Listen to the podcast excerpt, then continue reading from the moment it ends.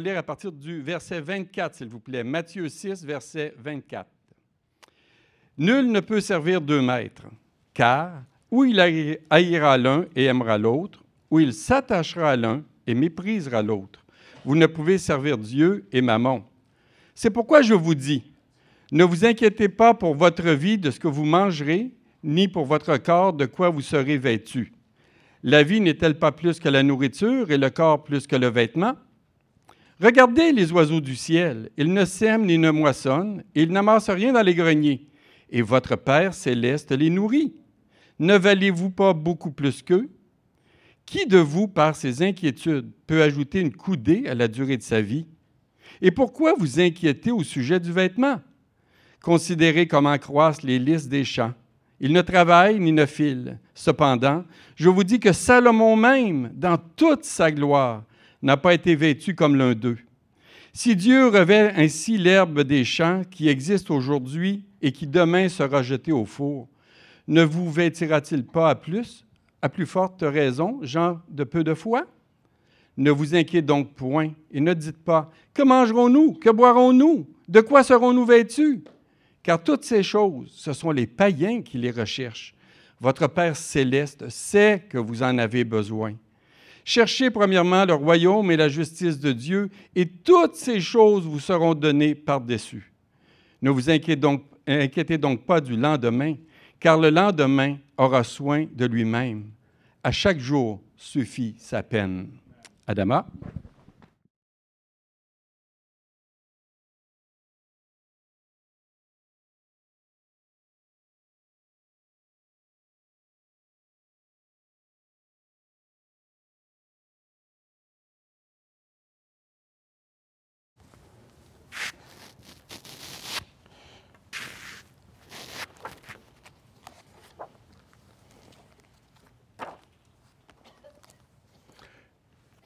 Bonjour à tous. Ça va? Votre bonjour est froid. C'est parce qu'il fait froid dehors? Bonjour à tous. Bon, s'il fait froid dehors, ben, il faut que vous vous grouillez dedans pour avoir un peu de la chaleur. Amen. Que Dieu soit loué. Alors, nous allons rendre grâce avant de couvrir la parole de Dieu. Seigneur notre Dieu, nous voulons te dire merci ce matin que tu nous donnes. Tu es le Dieu de vérité celui en qui il n'y a point d'ombre de variation. Ta parole est la vérité et elle demeure la vérité indiscutable, l'axiome de Dieu, celle dans laquelle nous avons confiance totalement. Alors ce matin, nous voudrons que tu nous parles, Seigneur. Cache-moi derrière ta croix et que personne ne me voit, qu'on ne voit que toi. Je veux pointer les gens vers toi. Ce matin, c'est toi que les gens sont venus écouter et non moi. Alors s'il te plaît, révèle-toi à nous ce matin. Parle-nous, change nos vies, transforme nos cœurs, notre Dieu, par ta parole. Et tu connais le besoin de chacun ici ce matin. Réponds à chacun selon son besoin. Au nom et pour la gloire de Jésus-Christ, nous t'avons prié. Amen. Amen. Alors, ce matin, nous continuons avec notre sujet euh, qui est le roi et son royaume. Le roi et son royaume, c'est un sujet que, les anciens ont abordé depuis quelque temps que nous sommes sur le sujet. Et puis, il arrive de temps en temps qu'on a des, euh, hors-séries pour pouvoir passer. Mais on continue. Avant de continuer, j'aimerais quand même que nous regardions un peu euh, une petite révision rapide des choses que nous avons vues dans le passé. Il y a deux ou trois semaines, j'avais déjà enseigné euh, sur ce passage-là où nous devons déposer nos trésors. Qui est ton maître? Maman ou Dieu. Et nous avons juste parlé de cela, qu'il y avait deux endroits pour déposer nos trésors. Soit nous plaçons notre trésor au ciel, sinon sur la terre. Et si nous plaçons au ciel, ça voudrait dire que notre cœur, là où se trouve notre cœur, là aussi se trouve notre trésor. C'est ça, où notre trésor se trouve, notre cœur se trouve là-bas aussi. Alors, deux visions, on a vu les deux endroits pour amasser et les deux visions. Alors, est-ce que mon œil est en bon état? Si mon œil n'est pas en bon état, je ne pourrai pas voir les choses de Dieu et appliquer et agir comme Dieu le veut. Et si mon œil est en bon état, si mon œil est aplos, alors si mon œil est simple et parfait et voit comme il faut, alors je pourrai placer les trésors là où Dieu veut que je le fasse. Et nous avons vu aussi, le dernier point, et qui est notre maître, les deux maîtres. Le monde, les richesses de ce monde, ou Dieu lui-même, Yahvé, le Dieu de Jacob. C'est qui qui règne sur ton cœur?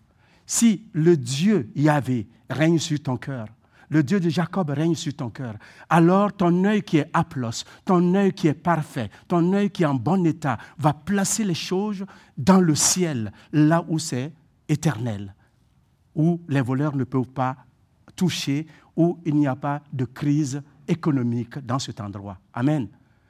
Il n'y a pas de crash là-bas. Alors donc, et nous avons dit que nous pouvons utiliser notre richesse qui est appelée maman. C'est la première fois que dans la Bible, on utilise le mot, le, mot et la richesse est utilisée comme un Dieu pour l'opposer à Dieu. Alors nous allons utiliser notre argent pour servir le Dieu véritable. Nous allons utiliser notre maman pour le mettre au service du Dieu Tout-Puissant. Amen. Bon. Et ce matin, la révision est faite. Alors, ce matin, le contexte dans lequel nous nous trouvons, Benoît l'a si bien fait. Merci pour ta lecture, mon frère. C'était parfait. Tu lis mieux que moi. Et, le passage qu'il a lu, c'est dans Matthieu chapitre 6 que nous avons vu. Et dans Matthieu chapitre 6, et Jésus parle à ses disciples. N'oublions pas, hein, nous sommes sur la montagne des... Alors donc, c'est le serment sur la montagne. Et ce serment sur la montagne qui est en train d'être fait, Jésus parle à ses disciples.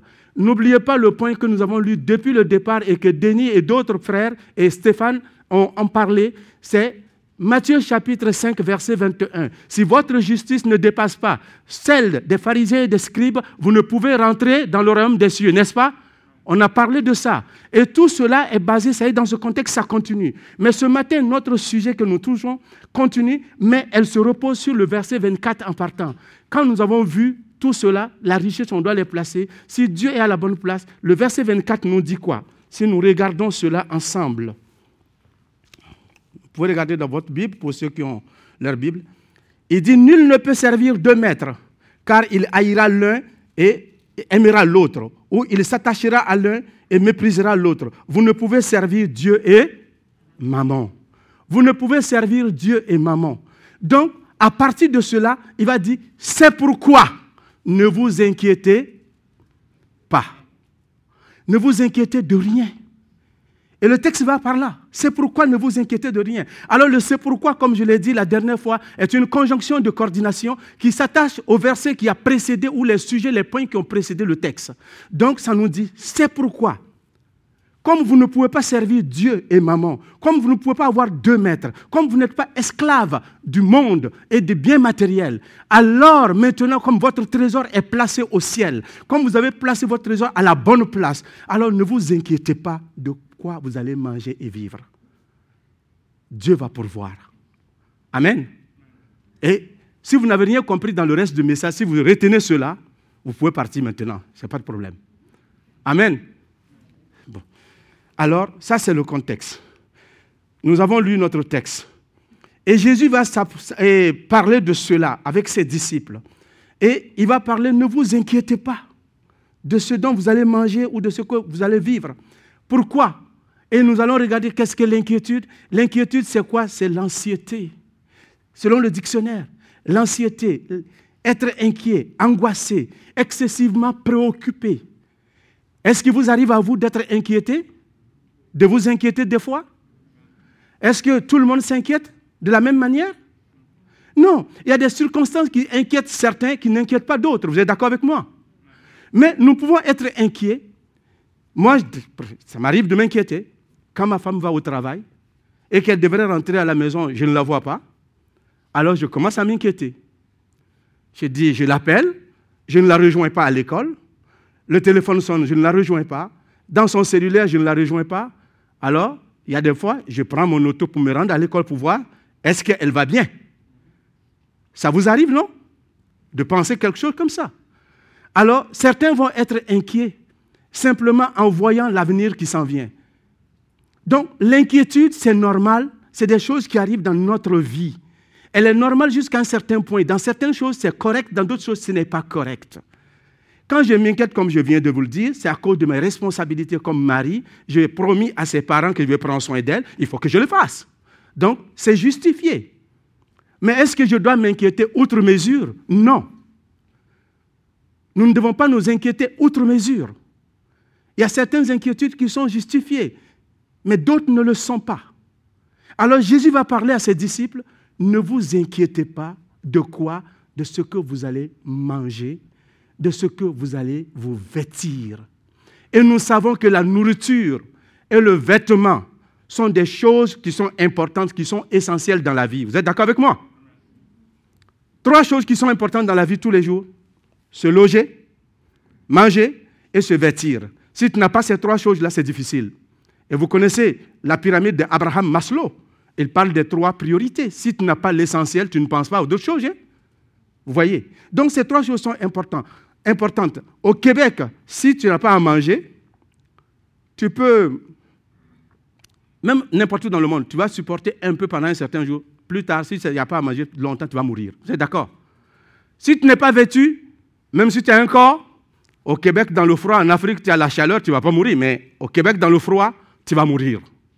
Vous voyez Donc c'est important, c'est crucial d'avoir un vêtement, c'est crucial d'avoir de la nourriture. Alors les disciples avaient déjà tout abandonné pour suivre Jésus et maintenant Jésus leur parle. Vous ne devez pas vous inquiéter pour ce que vous allez manger et vivre. Donc l'inquiétude, c'est être soucié, c'est être en souci ou s'inquiéter des choses que nous ne devons pas, pour lesquelles nous ne devons pas nous inquiéter. Il faut que nous pensions bien à cela. Alors, les choses qui nous inquiètent, qu'est-ce qui nous inquiète généralement? Voilà ce que j'ai fait une liste. Nous sommes inquiets à cause de l'insécurité, le terrorisme pour l'Afrique et certains pays du monde, le terrorisme, la famine, la pandémie et le manque de travail ou de travailleurs qualifiés, et pour certains aussi manque de logement. Présentement, les logements sont en pénurie, n'est-ce pas? Les gens courent partout, on cherche des logements, on n'en trouve pas. Et les prix ont augmenté. Et les maisons ont augmenté de prix. Hors, hors normal. Hors norme, on pourrait dire comme ça. Alors, ça, c'est des problèmes qui peuvent stresser des gens.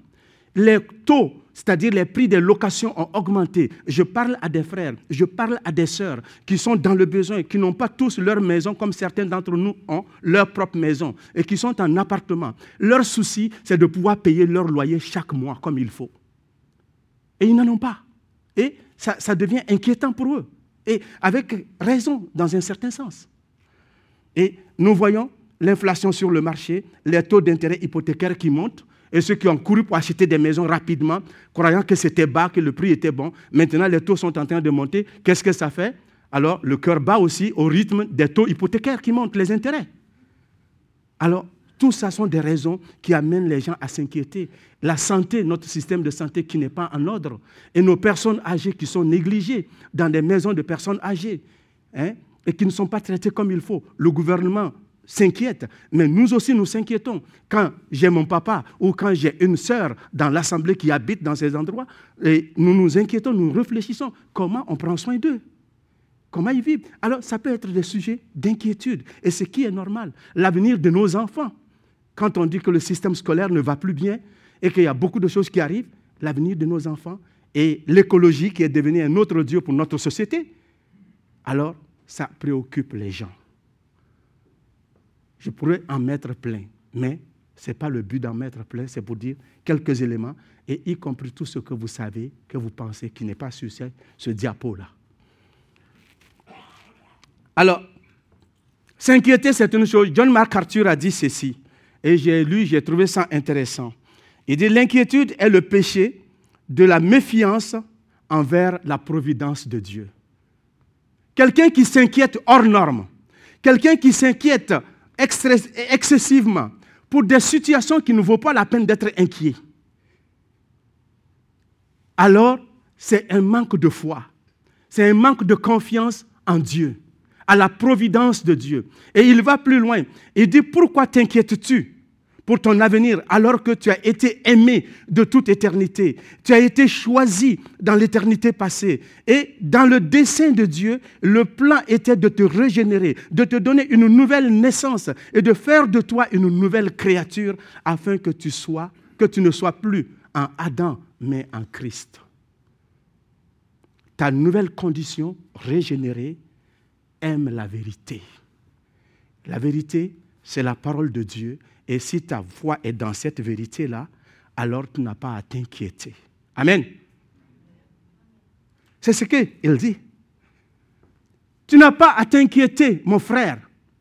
Ma soeur, tu n'as pas à t'inquiéter. Pourquoi? Parce que tu fais l'objet de Dieu dans le ciel.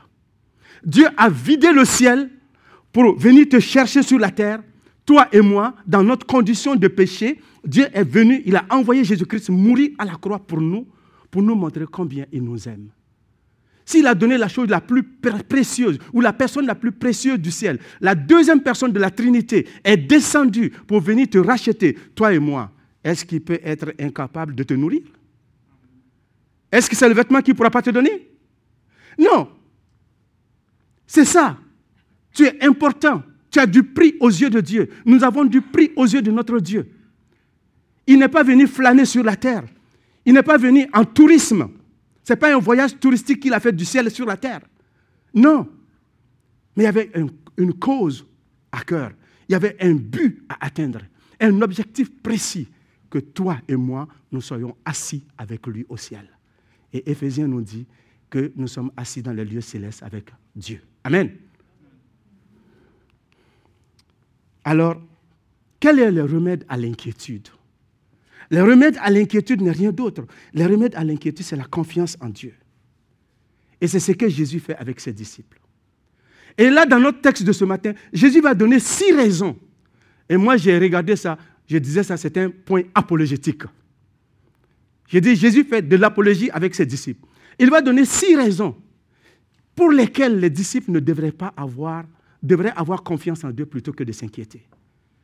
Pour lesquels les disciples ne doivent pas s'inquiéter. Premièrement, qu'est-ce qu'il nous dit quand nous regardons? Dans le verset 25, il dit, c'est pourquoi je vous le dis, ne vous inquiétez pas pour votre vie, de ce que vous mangerez, ni pour votre corps, de quoi vous serez vêtu.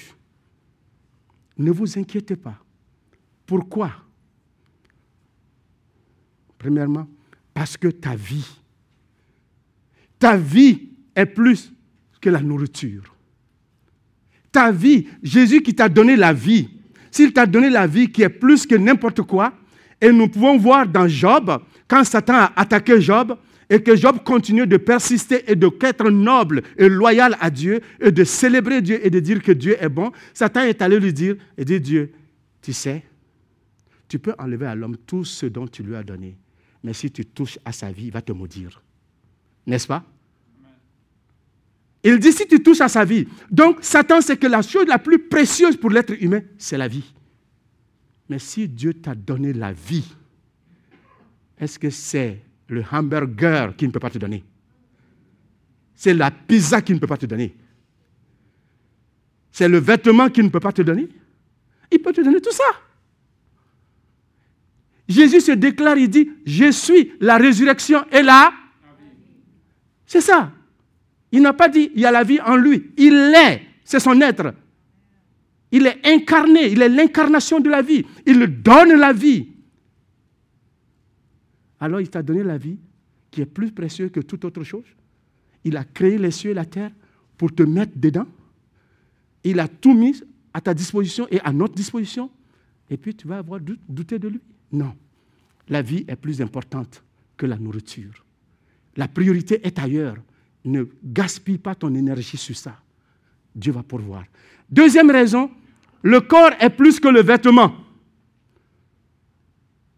Bon, comme le corps est plus que vêtement, donc on devrait être tous ici déshabillés torse nu.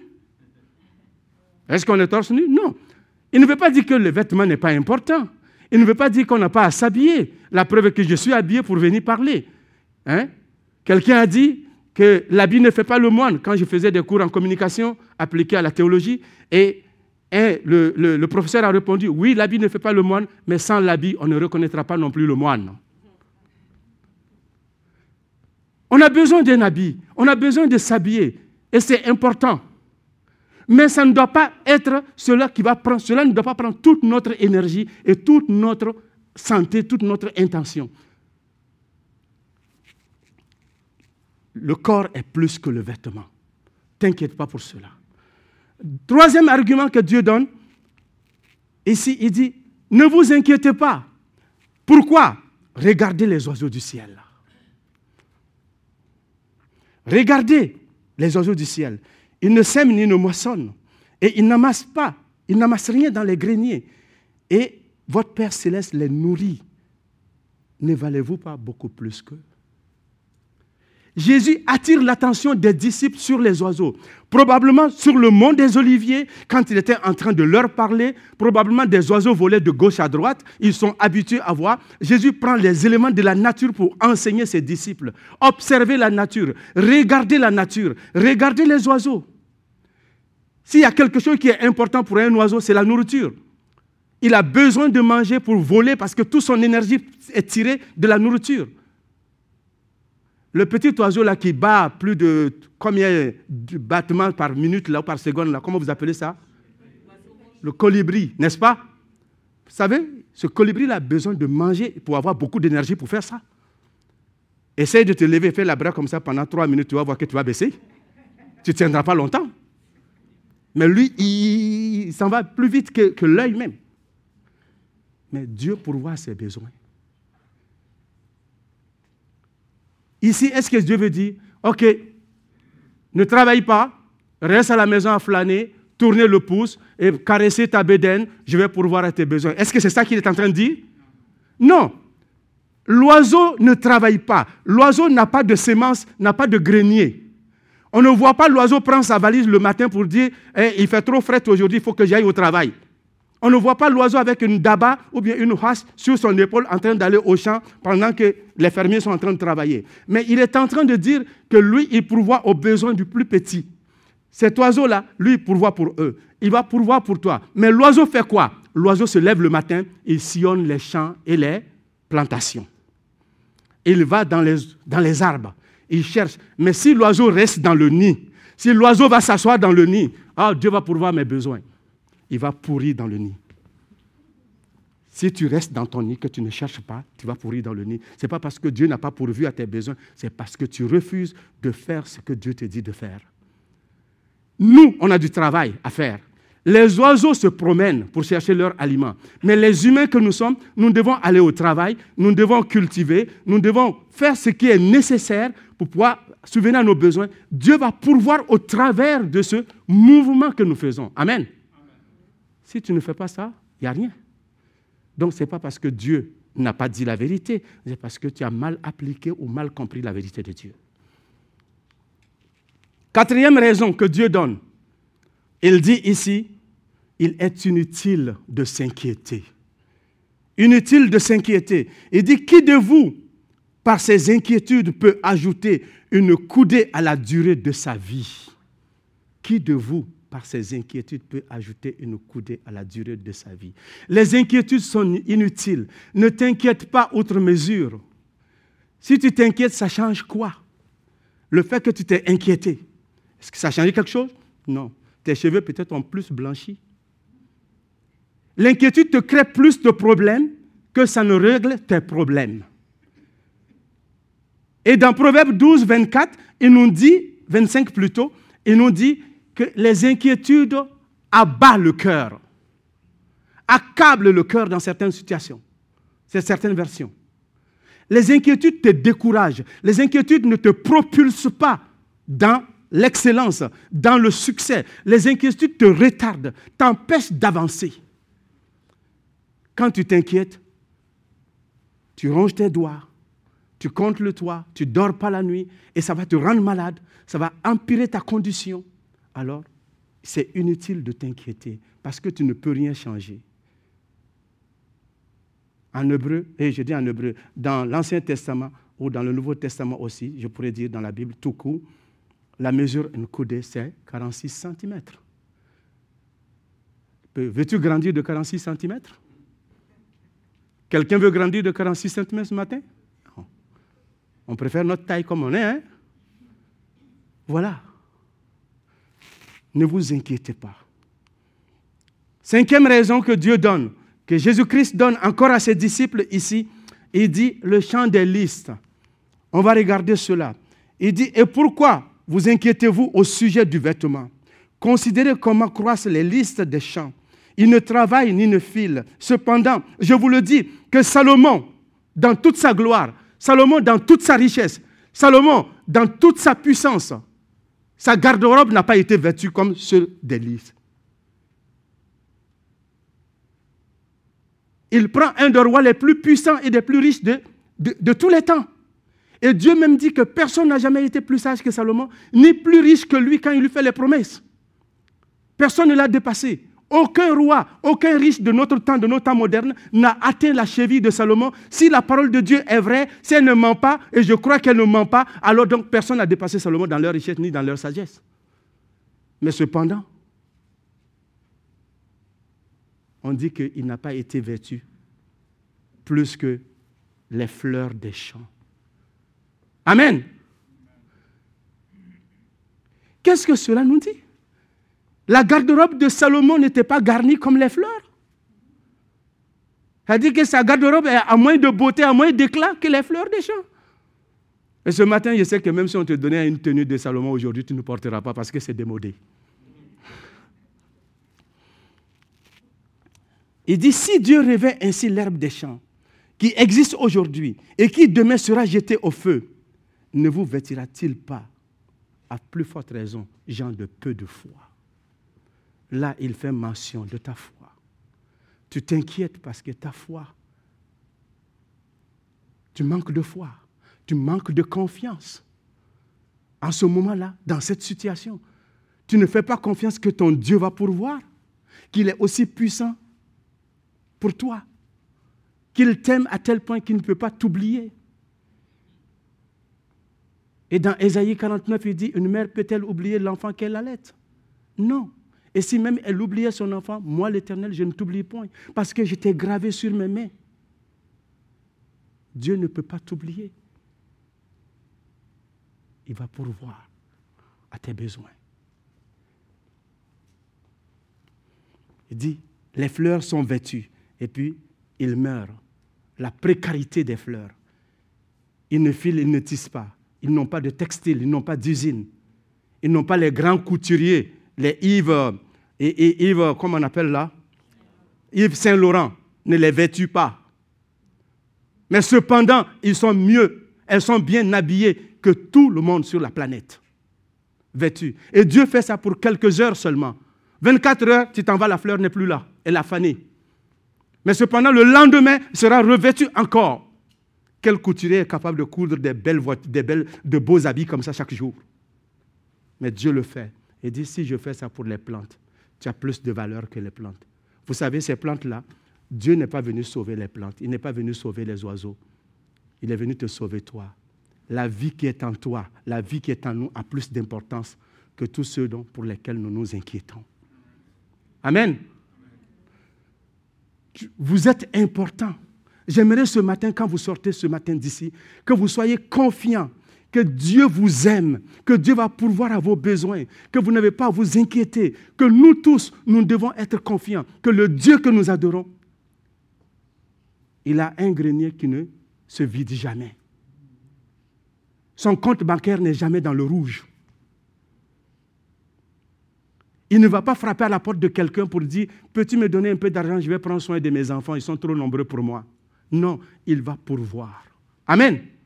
Il va pourvoir, quelle que soit la situation. Et dit, sixième point et dernier, et dit, ne vous inquiétez pas, on va regarder. Car toutes ces choses, ce sont les païens qui les recherchent.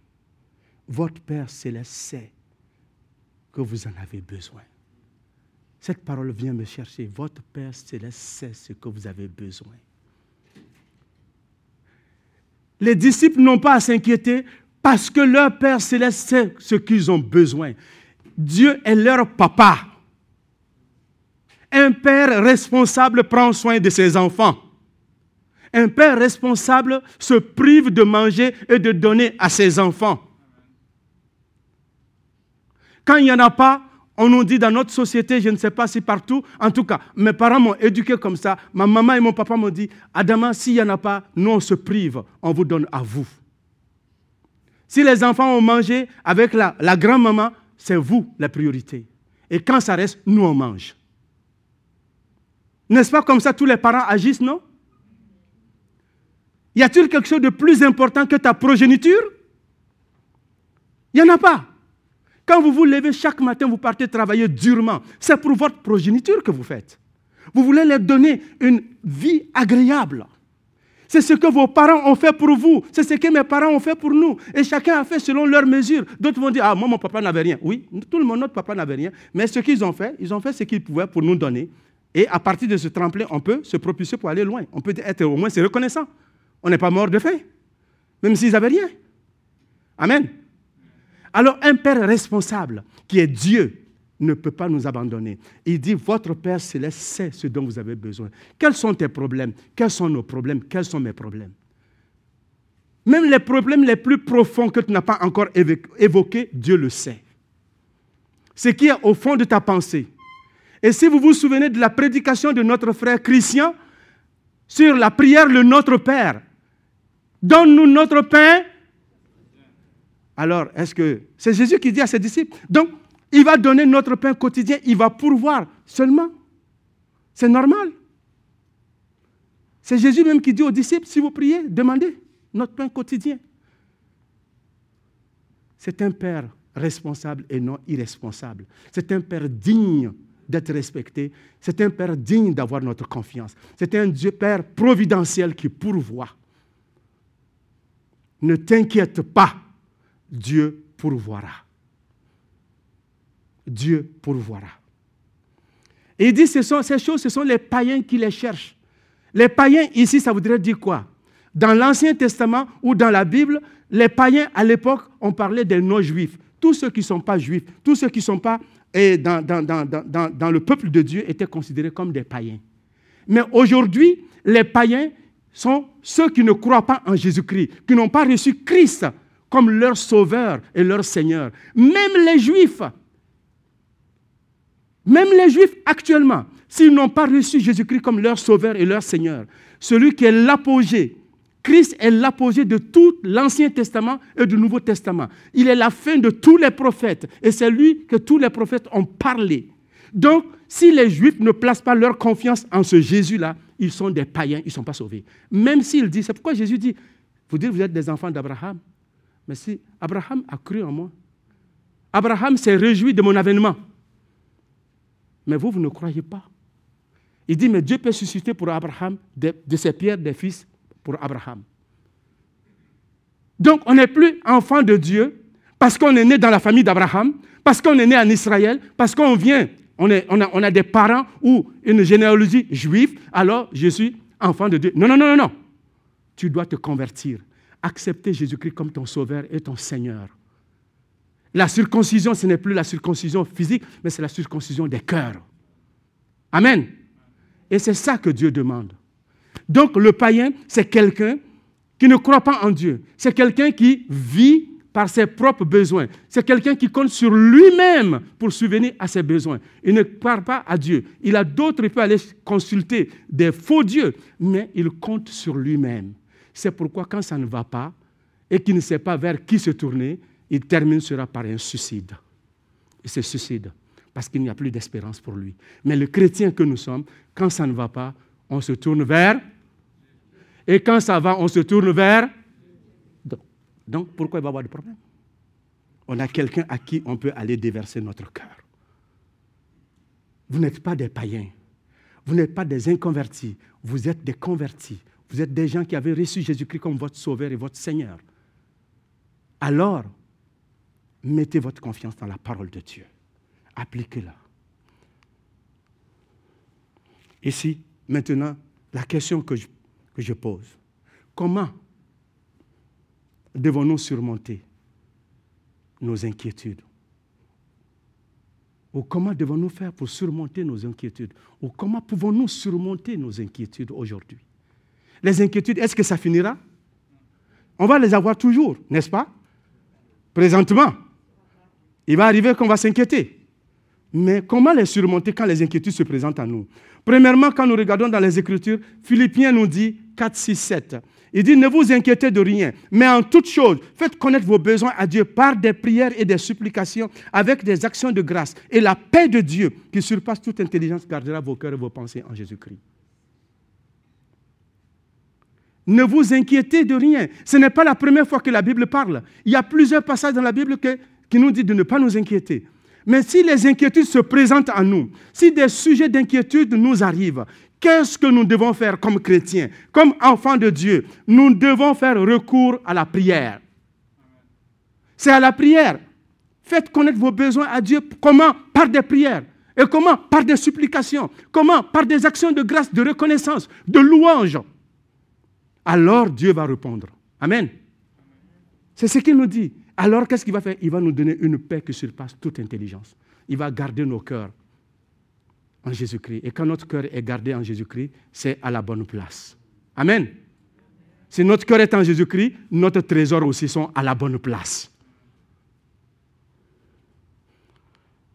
Deuxième point, déchargez-vous sur lui de tous vos soucis, car lui-même prend soin de vous. Qu'est-ce que nous devons faire quand des inquiétudes se présentent? Deuxièmement, déchargez-vous sur lui. Déchargez-vous sur lui. On ne te dit pas de te défouler sur ton mari.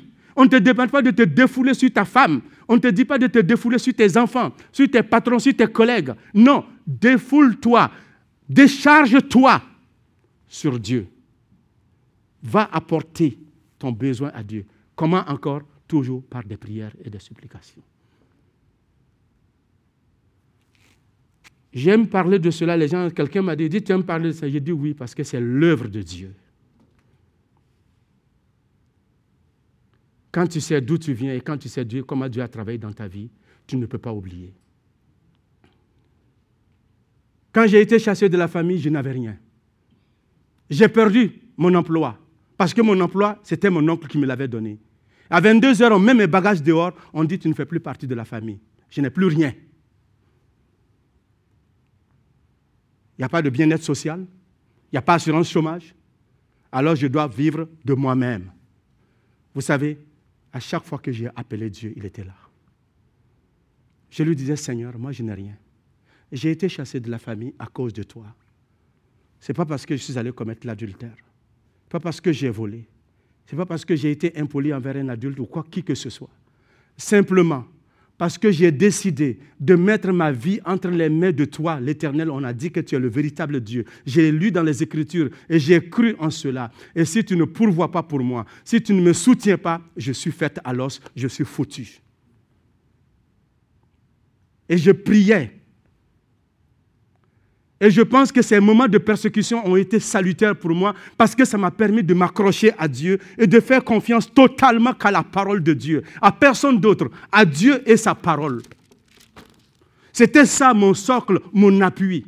Quand ça n'allait pas, je rentrais dans la chambre, je priais. Je rentrais dans un coin de la salle de bain de l'église, je priais. Je partais dans un champ, je priais. Je parlais à Dieu. Tu es mon papa, tu es mon tout. Je n'ai plus rien. Si tu ne me donnes rien, je ne suis rien. Vous savez, Dieu a toujours pourvu. Essayez voir. Essayez, comptez sur Dieu. Prenez Dieu au mot, sa parole au mot, dans son sens. Dieu, tu as dit. Alors moi, je le fais. Ta gloire est en question. Ton honneur est en question. Ton nom est en question. Je ne dis pas de chercher à éprouver Dieu dans n'importe comment. Mais sincèrement, si tu es dans le vrai besoin, mets Dieu à l'épreuve. Dis-lui, Seigneur, j'ai besoin de ça. Interviens. Il va intervenir.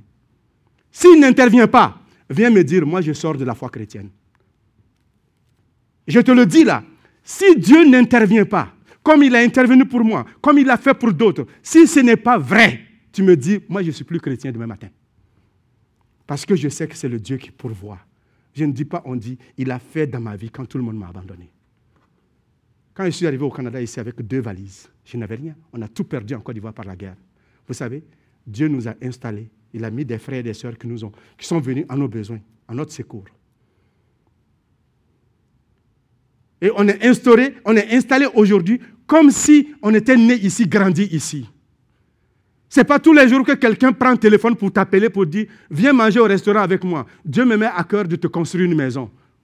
Combien de fois on a fait ça pour vous ici? Mais moi, j'ai reçu un coup de téléphone à la maison. Yves Paris m'a appelé et avec son épouse. Qu'est-ce que tu fais présentement? Je dis On est à la maison, c'est un samedi matin. Il dit Viens manger. Alex qui? On s'en va. On a appris que vous voulez agrandir votre maison. On va vous aider. Dieu nous met à cœur de vous aider. Il nous donne un terrain où on est présentement. C'est deux terrains collés. Il nous donne un terrain gratuitement. Et j'ai dit le deuxième, je vais l'acheter. Il dit, tu veux le deuxième? J'ai dit oui. Il dit, je te vends à moitié prix. Et il construit la maison prix coûtant. Il dit, Adama, je ne cherche pas une scène sur toi, parce que Dieu nous met à cœur de vous aider. Tu vas payer seulement le matériel et le frais des employés. Il a fait ça. Si ce n'est pas Dieu, dites-moi, c'est qui qui a fait ça? Yves Paris, là, il ne me connaissait pas ni d'Adam ni d'Ève avant. Hein.